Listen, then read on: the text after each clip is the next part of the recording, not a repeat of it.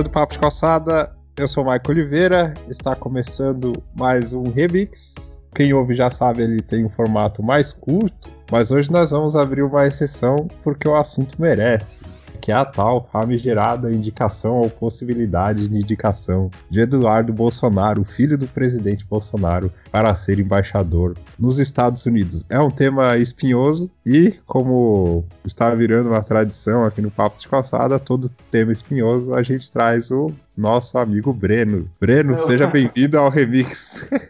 ah, boa, boa noite aí, Michael. Cumprimento os colegas aí que, que vamos ouvir. Prazer para mim estar acompanhando vocês aí nesse tema espinhoso. Para quem não me conhece, eu estou concluindo a graduação em Direito no, no Mackenzie, aqui em São Paulo, e para mim é um prazer poder aprender mais com vocês aí. Muito bem. Bom, para quem não está muito informado a respeito do assunto, em uma live no dia 11 de 7 de 2019, o presidente Jair Bolsonaro mencionou a possibilidade de escolher o seu filho, Eduardo Bolsonaro, como embaixador dos Estados Unidos. O curioso é que esse cargo ele está desocupado desde abril e a idade mínima para a ocupação de um cargo de embaixador é 35 anos. E o Eduardo completou isso recentemente, o que levanta aí a possibilidade, a suspeita, por assim dizer, de que isso já poderia será muito tempo planejado. E a polêmica começou, afinal, primeiro de tudo, o Eduardo é filho do Jair Bolsonaro e só por ser filho, segundo algumas pessoas, já deveria ser um impedimento, uma restrição. E tem algumas leis que amparam isso. E do outro lado, tem pessoas defendendo a própria família Bolsonaro, obviamente, e os bolsomínios e algumas outras pessoas argumentando que não há problema algum, não é nepotismo e ele pode muito bem ocupar esse cargo de embaixador. Inclusive tem credenciais para isso. Então, o Breno, inicialmente queria ver o que, que você achou assim, sem, sem, claro, o, toda a parte aí mais técnica, mas qual a sua percepção aí como cidadão dessa notícia? Olha, Marco, como, como cidadão, eu não, eu não diria que me surpreende, porque ultimamente nós nós temos visto as nossas autoridades aparelhando o funcionalismo público conforme elas queiram, né? Se não pela indicação de familiares, pela indicação de parceiros políticos, né? Como nós vimos no, nos governos Dilma e Temer, né? O chamado toma lá da cá, o loteamento dos ministérios. Mas o Bolsonaro me pareceu muito, muito ousado, né? E, e essa indicação claro, em termos como cidadão, em termos éticos e morais, não me parece ser, ser apropriada, né? ser, ser assim sincera e preocupada com a realidade do país, né? O nosso país aí afundado numa crise, crise econômica terrível, o Bolsonaro que foi eleito é, prometendo aí purificar a, as esferas de poder, as indicações políticas, né? Pelas técnicas, pelas pessoas capacitadas e o Eduardo Bolsonaro certamente não é a pessoa mais indicada para ocupar o posto em questão. Eu não sei nem por onde começar, sabe? Eu é, é a mesma situação daquele daquele podcast que a gente fez sobre a Vaza Jato, né? Porque eu tenho a percepção, vamos dizer assim, popular. Né? Existem muitas leis, existe muita coisa que escapa aos meus olhos não é o meu dia a dia, então eu sempre dou o benefício da dúvida para ver até onde isso é legal, até onde isso não é legal. E aí o que, que acontece? Eu, eu fiquei com a, a minha sensação é de que é, é um passo meio lógico do, do Bolsonaro, uma vez que Sim. ele loteou a, a política, ou, colocou a família inteira dele na política. Então, eu vejo assim como ele só está aumentando o escopo. Como ele virou presidente, ele está aumentando o escopo. Ele, antes ele colocava o filho como vereador, e depois deputado estadual, agora que ele é presidente, ele coloca o filho como embaixador. O ruim disso é que ele está tornando algo público, pessoal. E vale dizer também, Michael, o, os filhos ocupam é, espaço no parlamento, um espaço importante no parlamento, né? O, o Eduardo Bolsonaro, ele, ele ele é integrante da Comissão de Relações Exteriores da Câmara e o mais velho, o Flávio Bolsonaro, ele é integrante da Comissão de Relações Exteriores do Senado. Então, provavelmente, o Flávio é, votará pela aprovação do irmão como embaixador dos Estados Unidos. Ô, Breno, é, a gente está conversando em off, né, pela, pelas redes sociais. É, você é uma pessoa que gosta, assim, do tema de diplomacia, dessas relações internacionais? Sim, Michael, gosto bastante, né? No, no ensino médio, o professor de geografia, ele me, me, me indicou, né, come, é, a começar a assistir as sessões de, da Comissão de Relações Exteriores do Senado, para quem tiver interesse, todas as quintas, às nove da manhã, é, essa comissão ela se reúne e uma das tarefas dessa comissão é analisar a indicação de, de embaixadores, de, embaixadores feitas pelo presidente da República. Então, o presidente da República ele, ele publica no Diário Oficial a, a, a indicação dele e essa indicação ela vai para o Senado acompanhada de um, de um relatório, onde esse, esse relatório contém o currículo do, do futuro do, do, do embaixador, do diplomata, contém um relatório sobre o, o país em questão, né, para onde ele está sendo indicado, e o, o que, que esse embaixador vai fazer de positivo né, pelo Brasil nesse país, o que ele pode contribuir. Então, desde o ensino médio, eu acompanho, sim, na medida do possível, essas, essas indicações, essa dinâmica.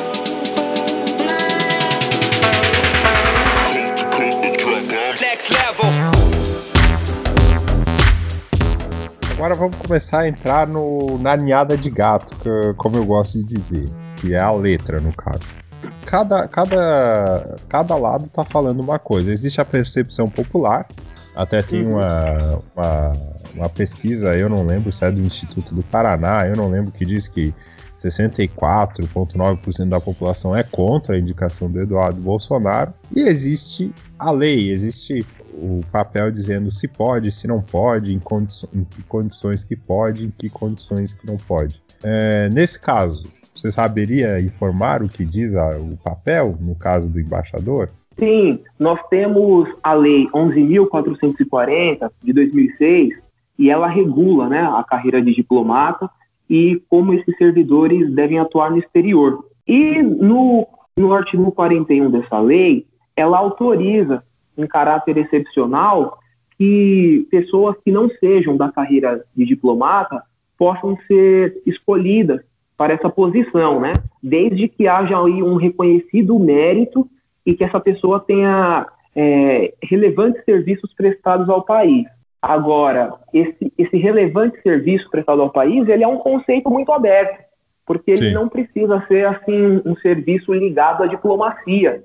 Pode ser uma pessoa aí ligada ao setor empresarial, é, empresarial, é, ao setor cultural. Então, fica aberto. Mas essa, essa lei, ela abre essa excepcionalidade. Ah, inclusive, inclusive Opa, nós já tivemos dois casos de, de políticos que foram nomeados é, excepcionalmente. Em 2003, o Itamar Franco ele foi indicado e aprovado como embaixador em Roma, e também o ex-deputado Tilden José Santiago, que era do, do PT de Minas Gerais, ele serviu durante o período, o mandato inteiro do, o primeiro mandato inteiro do Lula em Havana. Inclusive esse último aí, acho que foi citado, né, pelo, pelo Bolsonaro como justificativa. Sim. Beleza, segundo essa lei aí que você citou de 2006, o presidente poderia, ele pode indicar o Eduardo Bolsonaro no, na questão de não ter a sua carreira diplomática estabelecida. Aí seria uh, o parágrafo excepcional, no caso.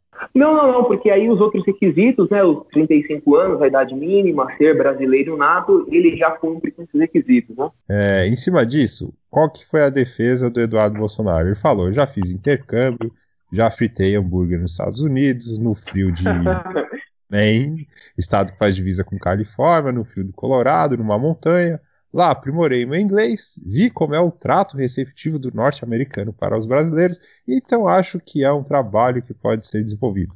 Certamente precisaria contar com a ajuda dos colegas do Itamaraty dos diplomatas, porque vai ser um desafio bem grande, vai ser tudo para dar certo.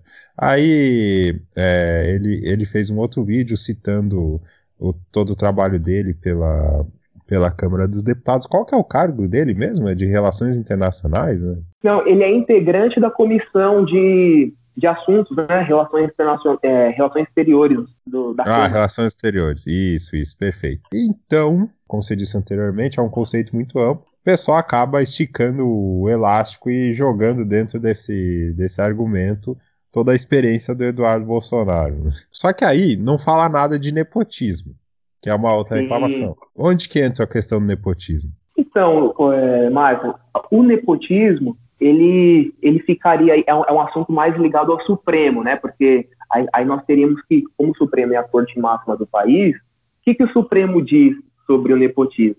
o Supremo ainda não tem uma posição assim sólida sobre isso. O, nós temos a súmula vinculante número 13 e diz né, que a nomeação de cônjuge, companheiro, é, primo, cunhado, todo esse pessoal aí, é, avó, avô, tio, todo mundo, não pode ser feita em cargos de comissão ou de confiança é, ainda que de função gratificada na administração pública direta ou indireta, que aí seria fundação pública, é, empresa pública como o Banco do Brasil, Caixa. Então, nada disso poderia ser feito, né? Seja na União, nos estados, no Distrito Federal, nos municípios. E também não, não poderiam ser feitos acordos, né? Eu, por exemplo, eu conheço, nós dois somos uma, é, e eu faço um acordo para você empregar o meu filho, e, e, eu emprego o seu filho, que aí seria o chamado nepotismo cruzado. Então essa súmula, ela proíbe tudo isso daí. Só que ela não proíbe, conforme os ministros do Supremo, os, é, a nomeação para cargos políticos, como de ministros é, e secretários estaduais e municipais, porque os ministros do Supremo entendem que esses cargos políticos eles são precários e aí eles não eles não definem claramente o que sejam precários e eles vão dizer que são cargos que exigem uma grande confiança. Então, o, o presidente, o governador, o prefeito, eles precisam confiar muito numa pessoa para nomeá-la para esses cargos, né, de ministros, é, de secretários. Então, nesse caso, poderia, poderia, poderiam ser nomeados, né? Agora, o que acontece? Em setembro de 2014, a primeira turma do STF ela decidiu que o nepotismo ele tem que ser analisado caso a caso para saber se uma pessoa cometeu o, crime de nepotismo. A gente teria que ver caso a caso os, os elementos de trocas de favores e de fraude à lei. Em 2017, o ministro Marco Aurélio ele concedeu uma liminar suspendendo a nomeação do filho do Marcelo Crivella como, como secretário-chefe da Casa Civil porque ele disse que para o Marco Aurélio essa nomeação era contra né, essa súmula 13, essa súmula vinculante 13. Em setembro de 2018, a segunda turma do STF disse o contrário. Eles estavam analisando uma prefeita que nomeou o marido como secretário municipal e eles foram condenados por improbidade administrativa. Só que aí veio o Supremo e falou: não, eles têm que ser reconduzidos, reconduzidos para os cargos deles porque eles não cometeram crime algum. Essa a nomeação, como tem caráter político, pode ser feita. A, a nomeação só deve ser é, anulada se a pessoa nomeada não tiver a capacidade, a habilidade técnica para exercer o cargo, se for comprovado que ela não é, não tem idoneidade moral e também é, se ficar configurada essa fraude à lei, né? Então você uhum. percebe que o, o próprio Supremo não é claro na definição de nepotismo. Esse ano, o Supremo tem um recurso extraordinário para ser aprovado pelo plenário. Né? O plenário é quando a gente vê os 11 ministros lá de toga, é, sendo transmitidos pela TV. Aquela decisão que eles, que eles decidem, os 11 juntos, essa decisão equivale. Tá. Então, as demais decisões, as que eu disse até agora, elas têm caráter provisório. Então, qualquer decisão que seja, ela sempre vai ter que ir a plenário. Ir a plenário, para que tenha uma decisão pacificada que a gente chama, né? E qual foi o tempo de atuação do, do Supremo nesses dois casos? Tipo, ah, aconteceu? Quanto tempo depois que eles... Então, no caso do, do, do, do Crivella, eu acredito que tenham sido é, meses. Eles não demoram muito para se pronunciar porque são uhum. casos em que as pessoas, então são casos em que as autoridades perdem seus cargos, né? Então você depende ali de de processos de impeachment, o, o, vice acaba assumindo. Então são situações que precisam ser resolvidas logo. Então o, o Supremo decide isso em meses. Porque vai ser um vai ser curioso, né? Se ele demorar muito para se pronunciar, o Eduardo acabar assumindo e etc. E a gente viu ultimamente, principalmente o caso aí envolvendo o ex-presidente Lula, que o Supremo, o Supremo sim, o Supremo faz política. Se politicamente é melhor empurrar ah, para frente, sim. ele empurra, sim. ou se é melhor puxar, ele puxa eu acredito que se o Supremo tiver algum interesse em se pronunciar, eu acredito que aí em dia ele se pronuncie. Com certeza o Dias Toffoli, é, se não chegar, né, se nenhum partido for ao Supremo, com certeza esse recurso extraordinário que está ali para eles votarem vai ser colocado em pauta rapidinho.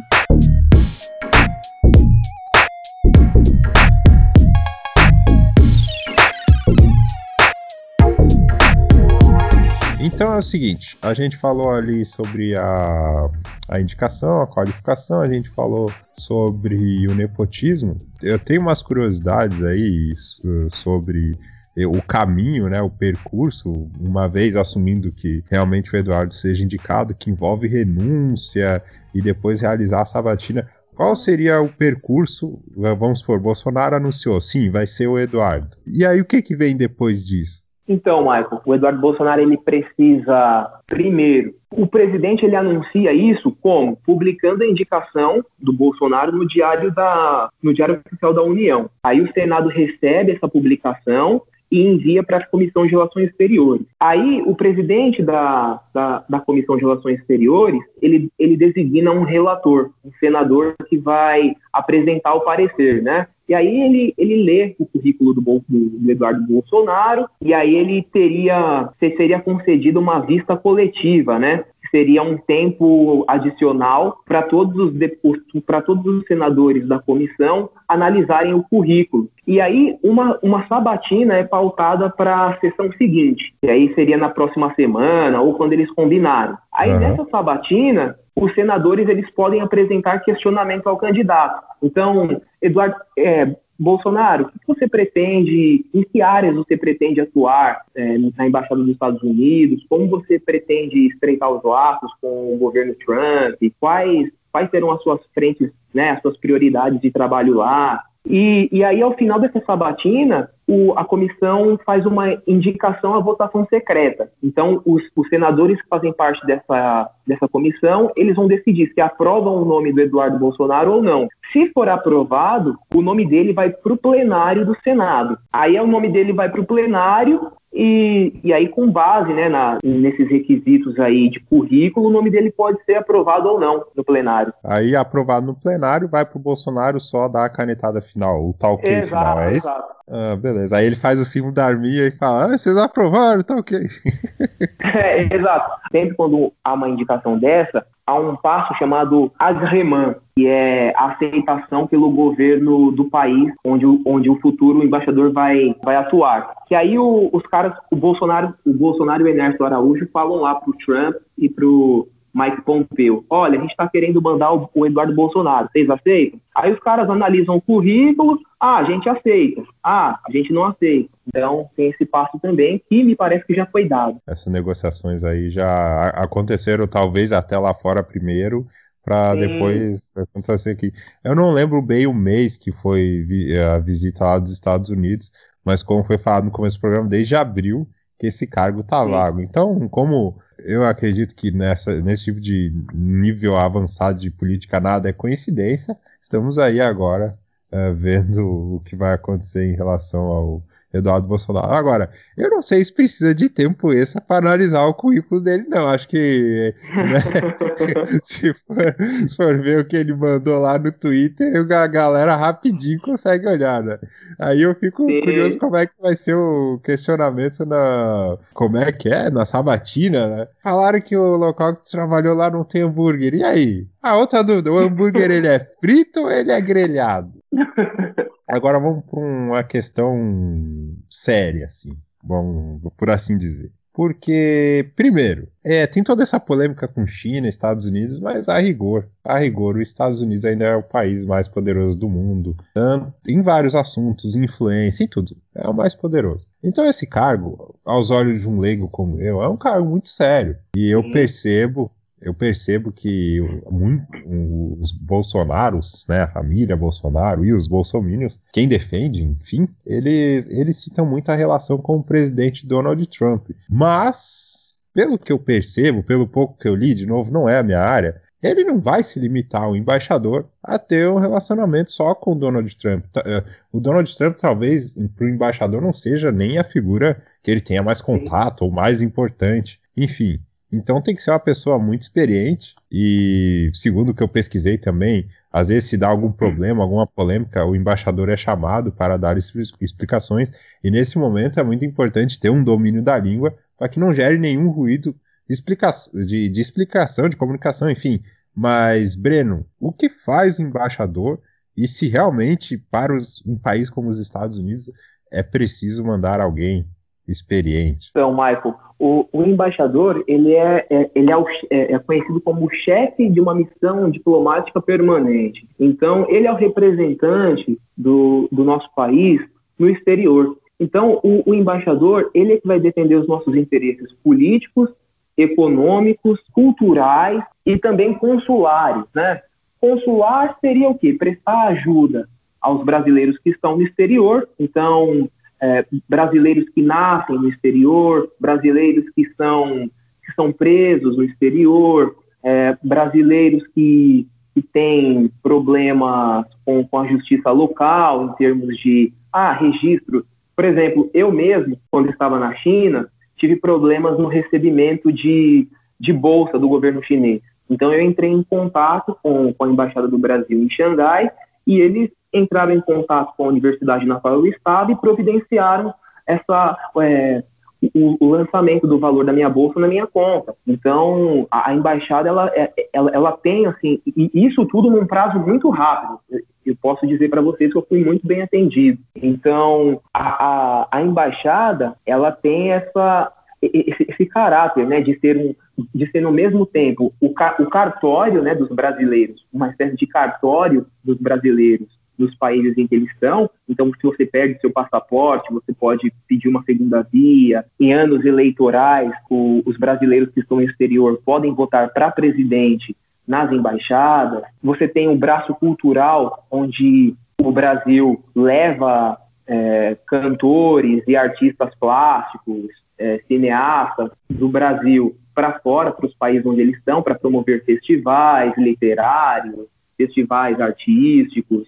Você também tem agora é, uma iniciativa do Ernesto Araújo, inclusive, dessa, dessa gestão de promover o ensino da língua portuguesa nos países. Então, já fizeram cooperações com, se não me engano, com a Áustria e com mais outros dois países.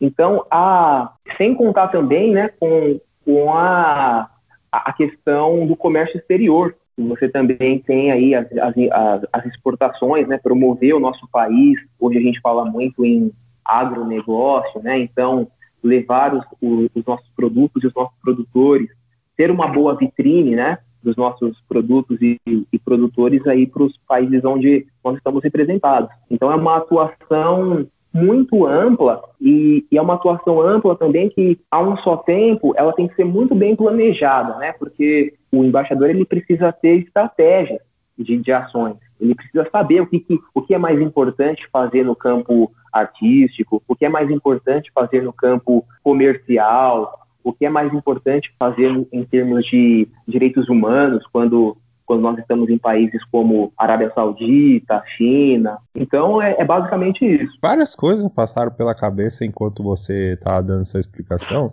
É, por exemplo, é, eu, eu, costumo falar que eu, eu não, não, não torço contra os governos, sabe? Acho que quando tem que quando julgo ser necessário criticar, critico, ou quando julgo ser necessário elogiar, elogio. Por exemplo, essa questão do Ernesto Araújo que você falou, eu não sabia, eu dou os parabéns para ele por essa iniciativa, muito criticado várias vezes, mas nessa aí, realmente, parabéns. Agora, o que eu percebo assim é que esse governo ele faz muitas guerras é, é, culturais, de comportamento e tantas outras coisas. Eu fico curioso em, em saber se aconteceu alguma coisa de, de alguém, de um cidadão procurar a embaixada querendo que um problema seja resolvido e esse problema for uh, de encontro, for contra a ideologia do embaixador. O que, que ele ia fazer? Porque é, diplomacia seria você tentar buscar um equilíbrio ali, uma solução, ou quando tiver um problema econômico, uma questão econômica, de repente,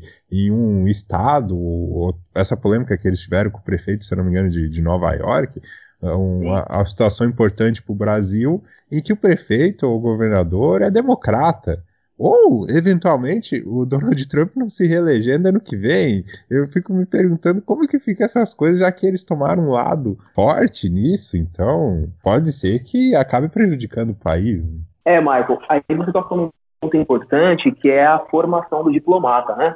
Sempre quando eu ouço pronunciamentos de, de diplomata e de pessoas que trabalham no Itamaraty, uma das coisas que, que todos falam em, de forma positiva é que a formação do diplomata ela rompe né, com, com governos, com, com, partidos políticos, de modo que o, o diplomata fora do Brasil ele ele tenha como principal interesse, claro, representar os, os interesses, defender os interesses do país, negociando sempre com vista à, nossa melhora, né, a, em, em, trazer as, as, os, os, melhores cenários e, e as maiores vantagens para nós, brasileiros, nosso país, e também sem se preocupar em agradar determinadas é, correntes políticas, determinados é, atores políticos, partidos políticos. Então, essa, essa é uma essa é uma virtude que, com indicações como a do Eduardo Bolsonaro, ficariam prejudicadas, porque muitas vezes o, o diplomata ele precisa ter muito sangue frio, muito controle quando ele está na mesa de negociação. É claro que ele recebe determinações do país, olha, tem que negociar nesse sentido. Só que muitas vezes ele precisa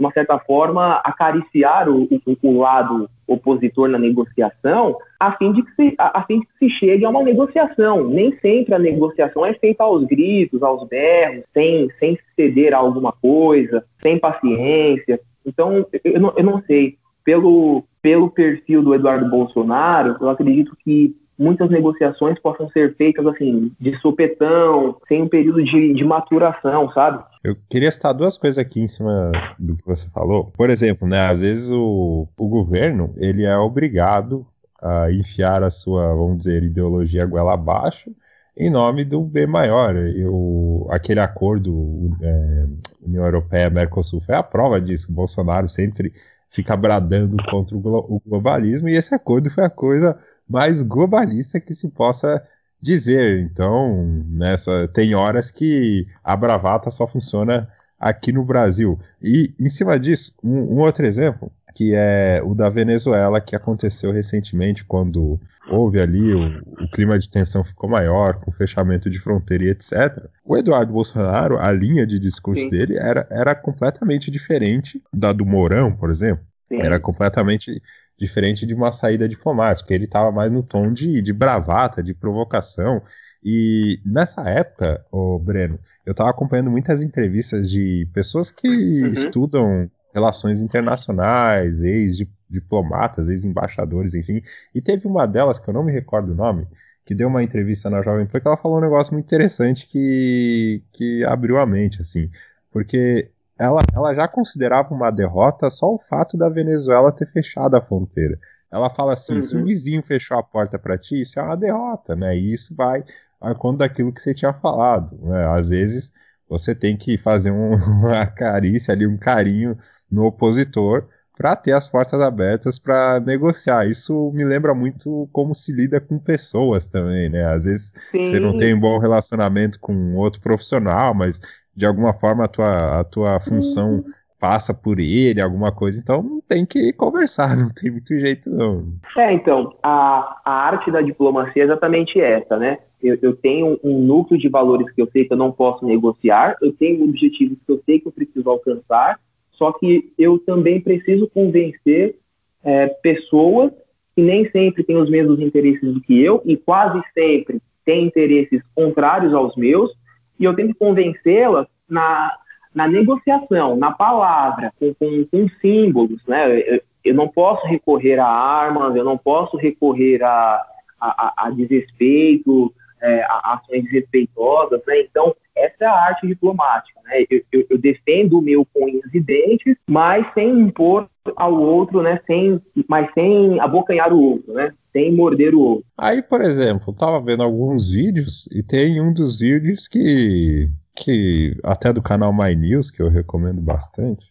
ele tava falando do, dos embaixadores de outros países nos Estados Unidos. Aí, aí cara, é 7 a 1 é Uma vez confirmado o Eduardo Bolsonaro, aí é 7 a 1 Por exemplo, eu, eu não, não consegui nem escrever tudo, é impossível. Por exemplo, o, o da China, ele foi intérprete na ONU, foi porta-voz do Ministério dos Exteriores. O próprio Ernesto Araújo, se alguém for falar o currículo dele e, e colocar as experiências, é, são experiências na área mesmo. O, o, sim, o da Rússia foi, foi vice-ministro do exterior. Tem, essa, esse pessoal eles têm tudo 64 anos, 54 sim. anos, e, e, por aí vai. O, esse sim. caso do Eduardo Bolsonaro, ele me lembra às vezes, tipo, eu já participei de entrevistas de, de emprego. É um, é um negócio complicado, porque às vezes a pessoa tá, tá desempregada e emprego é um negócio complicado, mas às vezes a gente anuncia uma vaga lá com os pré-requisitos e vai uma pessoa lá,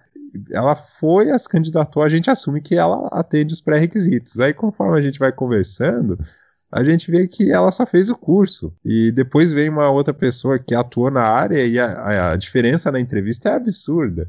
Eu, eu, penso nessas coisas quando eu vejo uma pessoa que não tem, não tem credencial, não tem defesa contra a pessoa de 64 anos que já viajaram diversos países. É, é interessante, Michael, quando você fala, quando você compara os outros os embaixadores de outros países em Washington, eu, eu também acho legal a gente dizer, né, para nós, né, para nossa diplomacia, para o Itamaraty, o que significa a, a embaixada em, em, Washington, né, para os diplomatas de carreira, o que significa o posto em Washington. Então, o posto em Washington, ele foi assim um dos, um dos primeiros a desde os, assim, a, a, a, nossa diplomacia consolidada no século XIX, Washington foi um dos primeiros postos assim de, de, de relações é, diplomáticas com todos os elementos aí que, que, a gente, com todos os elementos necessários para que se reconheça, né, uma, uma missão diplomática. Então, pessoas como o é, Joaquim Nabuco, Barão do Rio Branco, então, pra, em anos mais recentes, na década de 60, o, o Roberto Campos, que, que foi ministro do Planejamento, fez parte da Constituinte, ele serviu né, como, como embaixador em, em, Washington, embaixador indicado pelo regime militar, mas era um cara que tinha uma formação econômica esplendorosa. E, e para a diplomacia brasileira, o, posto em Washington é, é, como se fosse a cereja no bolo na carreira de, de qualquer diplomata, né? Então, a, a carreira de, diploma, de, diploma, é, de diplomata ela começa com o terceiro secretário, passando para segundo secretário, primeiro secretário, ministro de segunda classe, ministro conselheiro e aí sim embaixador. Então, só nesse caminho aí você tem entre 30 e 35 anos de carreira. Então, veja que, que são pessoas que, que já passaram geralmente aí por dois ou três continentes, já passaram aí por muitos órgãos aí como OMC, como OC, OCDE, ONU, e por aí vai. Pois é, cara. Eu fico me lembrando da, das séries que eu assisto, né? Tipo Designator Survivor, né? Sobrevivente Designado, ou House of Cards. Às vezes tem uma crise num que envolve mais de um país, aí a primeira coisa que eles fazem é chamar o embaixador. Ah, o que que tá acontecendo? Não sei o que. Aí o embaixador ele tem que se virar, ele tem que ser bom.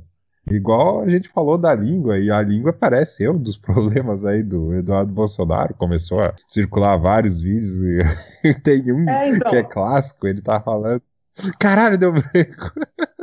Então, a língua, Michael, a língua, eu, eu é claro que é, é muito importante, porque a, a, até dizem né, que dois aspectos que definem qualquer cultura é a, é, é a comida e a língua, né? Mas como em, em, missões diplomáticas você tem sempre ali um corpo de funcionários trabalhando com você, é um ponto que dá para ser contornado. Agora, as decisões que precisam ser tomadas, quais estratégias de negociação a serem tomadas, quais prioridades serão definidas no, no dia a dia de trabalho, isso são questões que exigem experiência, né? Para você ter uma ideia, ó, os últimos embaixadores do, do Brasil em Washington foram as seguintes, os últimos seis, ó. O último foi o Sérgio Amaral. Ele foi indicado pelo Temer, foi, ele é formado em Direito pela, pela USP, ele, ele entrou para o Rio Branco em 71, ocupou cargos em Paris, em Bonn, na Alemanha, em Genebra, assumiu as embaixadas de Londres e Paris antes de ir para Washington. Aí depois você tem o, o, Luiz Alberto Figueiredo, que ficou de 2015 a 2016. Ele foi indicado pela Dilma. Formado em Direito, ingressou no, no Rio Branco em 79, trabalhou em, em missões na ONU, em Santiago, em Ottawa, no Canadá, e na Unesco, em Paris. E ele foi ministro das Relações Exteriores entre 2013 e 2014. Aí você tem o Mauro Vieira, de 2010 a 2014. Também entrou no Rio Branco em 74. Aí ele foi promovido a ministro de primeira classe em 99, depois de passar quatro anos como conselheiro em Paris. Aí trabalhou em, em, em Buenos Aires e trabalhou em Washington também. Aí você tem o Patriota, que formou em Genebra entrou para o Itamaraty em 78, trabalhou na China, em Genebra, e aí foi ministro da Dilma das Relações Exteriores entre 2011 e 2013. E aí depois saiu como depois que saiu do, do, do, do, posto de ministro, se tornou embaixador em Washington. Aí depois você tem o Roberto Abdenur, de 2004 a 2007. Ele foi embaixador em, em países como Equador, ficou, ficou anos na Alemanha, sete é, em Viena, na Áustria, e aí depois que ele foi para os Estados Unidos, e ele estudou, fez direito aqui no Brasil e é mestre em economia pela London School of Economics. E aí o último dessa lista é o Rubens Barbosa, que foi indicado pelo FHC, foi de 99 a 2004. Ele entrou no Rio Branco em 60 se tornou ministro de primeira classe em 85. Antes de ir para Washington, ele foi embaixador do Brasil em Londres por cinco anos e também tem mestrado na London School of Economics. E hoje ele é diplomata aposentado e é presidente do Conselho Superior de Comércio Exterior da Fiesp.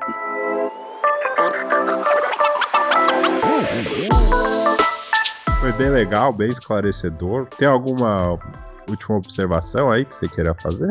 Uma coisa que ah, ficou de fora? Acho que ficou de fora, já que eu falei da, do currículo aí dos, dos últimos seis diplomatas que passaram por Washington, é interessante a gente falar da formação, né? De como, como uma pessoa se torna diplomata no ah, Brasil, né? Boa, boa. Eu acho, eu acho que é interessante. Então, é, Hoje, o candidato a diplomata ele precisa ter formação em qualquer área, em qualquer instituição que seja reconhecida pelo, em qualquer curso reconhecido pelo MEC. Ele precisa ser aprovado, né, pelo, pelo concurso de admissão à carreira diplomática, conhecido como CACD, que contém duas fases. A primeira fase ela tem é, 73 questões das áreas de português, política internacional, geografia, direito, direito internacional, inglês História do Brasil, História Mundial e Economia. E uma segunda fase, que é dissertativa, nas áreas de português, inglês, espanhol, francês, geografia, economia, direito, história do Brasil, política internacional. A pessoa que passa nesse concurso, ela fica no Instituto Rio Branco durante três semestres, é, no chamado curso de formação de diplomata. Então, nesses três semestres, ela trabalha, é, ela estuda esses, esses assuntos que nós, essas disciplinas que eu, que eu disse agora, ela uhum. aprofunda o estudo dessas disciplinas e tem a chance também de aprender ou chinês, ou árabe, ou russo. E depois desses três semestres, ganhando como terceiro secretário, já ganhando o, o salário como terceiro secretário, ele o, o, há um ranking da turma, né? O primeiro colocado no concurso e o primeiro colocado na, na turma, com a, com a nota mais alta nesses três semestres, eles podem escolher qual, qual, o primeiro posto deles. Então sai uma lista de postos disponíveis e eles podem escolher. Então, e, e é interessante que os postos, a, as embaixadas, elas são classificadas em A, B, C e D. Os postos A são postos como Washington, Paris, Londres, postos na Alemanha são os, os, os melhores postos assim para os países desenvolvidos, né? Os postos B são Buenos Aires, Santiago, Montevidéu, aqui na América Latina, né, em alguns países da, da Europa não tão desenvolvidos. Os postos C são postos como Pequim, Índia, países do Sudeste Asiático, né? E os uhum. postos D são os postos na África, né? Os países mais precários, mais desenvolvidos. E aí é interessante dizer que a cada, a cada um ano impostos D equivalem a aliás, um ano em postos D equivalem a quatro anos nos postos A. Então, os diplomatas eles, eles trocam de postos seguindo essas proporções, assim. Então, vou falar o que eu gostaria de do que acontecesse e vou falar o que eu acho que vai acontecer.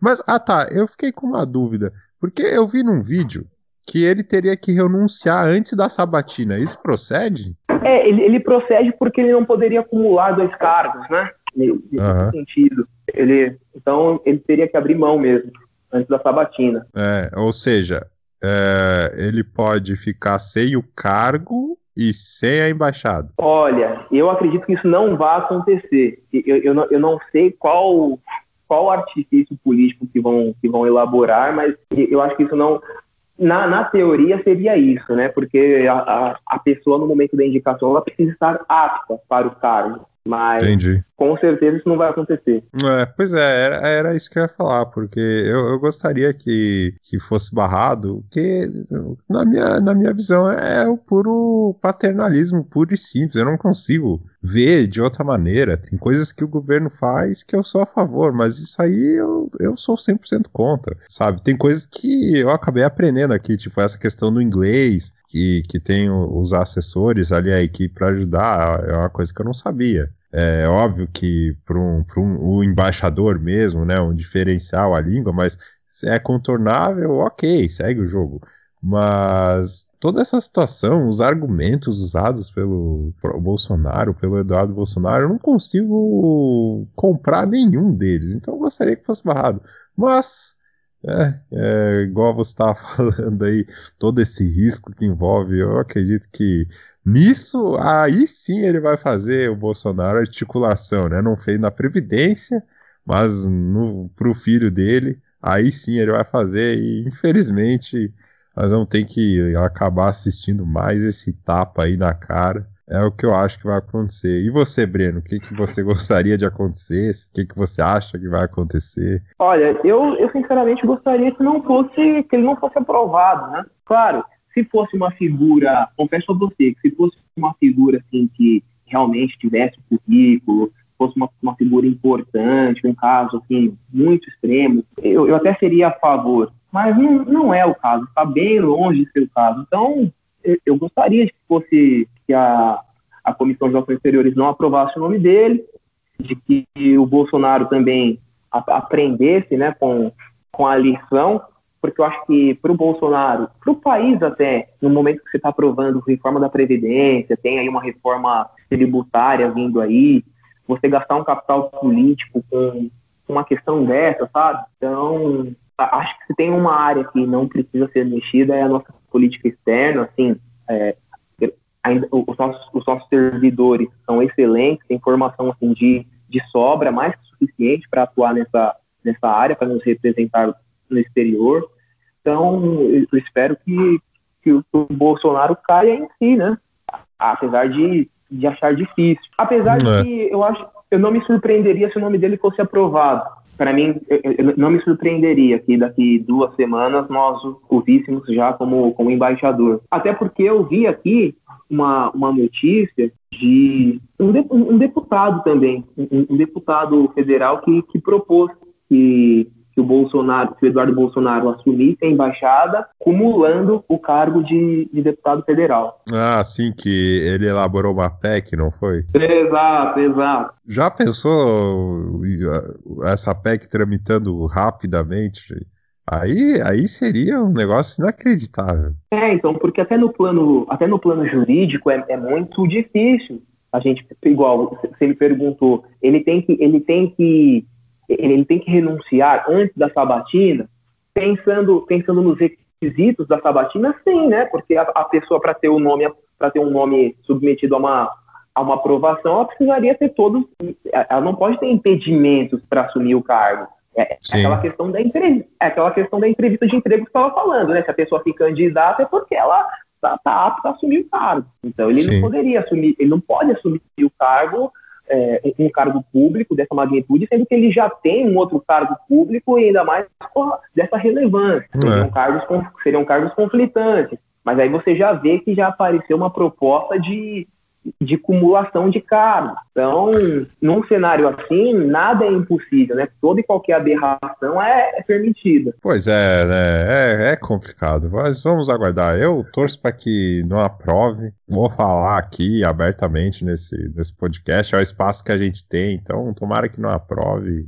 E, e igual você falou, que ele, o Bolsonaro tome essa lição, porque ele, ele tá esticando muito a corda. As pessoas ele tá soltando uns argumentos que não tem nada a ver. Ele fala, ah, se a mídia tá criticando, é porque é a pessoa certa. Não, por que, que a mídia tá criticando? Quais os argumentos da mídia? Fazem sentido? Não fazem? Aí ele vai lá, ah, nenhum embaixador fez nada desde 2003. Ah, ah isso, e por conta disso é válido indicar o filho? Ah, é umas coisas que não, não fazem sentido. E me incomodam, sinceramente. A própria, uhum. a própria frase lá do filé mignon, né? Que ele, ele falou, pô, se eu puder dar um filé mignon pro meu filho, é claro que eu vou dar, né? Pois é, aí, ele, ele, ele mesmo se entrega. E aí, no, no direito, nós temos o ramo do direito administrativo, né? E a, e a Constituição, no artigo 37, ela diz que a administração pública que, a, que envolve né, o, a, a União, que envolve a presidência da República, né? Ela obedecerá aos princípios da legalidade, da impessoalidade, da moralidade, da publicidade e eficiência. E essa nomeação de Eduardo Bolsonaro, para os que para os especialistas que são contra, ela, ela atinge os princípios da impessoalidade, ou seja, eu tenho que tratar todos os servidores, todos os cidadãos da mesma forma. Então, o, o Eduardo Bolsonaro claramente não está sendo tratado com o mesmo rigor que outros servidores, e outras pessoas a serem indicadas para esse cargo seriam tratadas nessa situação. E outro princípio é a moralidade, né? Não é nada ético você uma indicação como essa num contexto como o nosso. É, pois é, é, é, é, o que eu falo. Cada dia é aquele livro A Revolução dos Bichos se concretizando. Né? É. E para um próximo episódio vamos falar o que ele está fazendo com com a cultura, com a Ancine. Mas isso fica para um próximo episódio. Mais alguma coisa? Não, eu acredito, eu espero que todos que, que, assim, tenha sido esclarecedor, tenha colaborado aí com, com, com, os amigos que estão nos ouvindo, espero que tenha ajudado. Ah, olha, foi 100%, aprendemos bastante e estamos aí para os próximos episódios, conte conosco. é isso aí.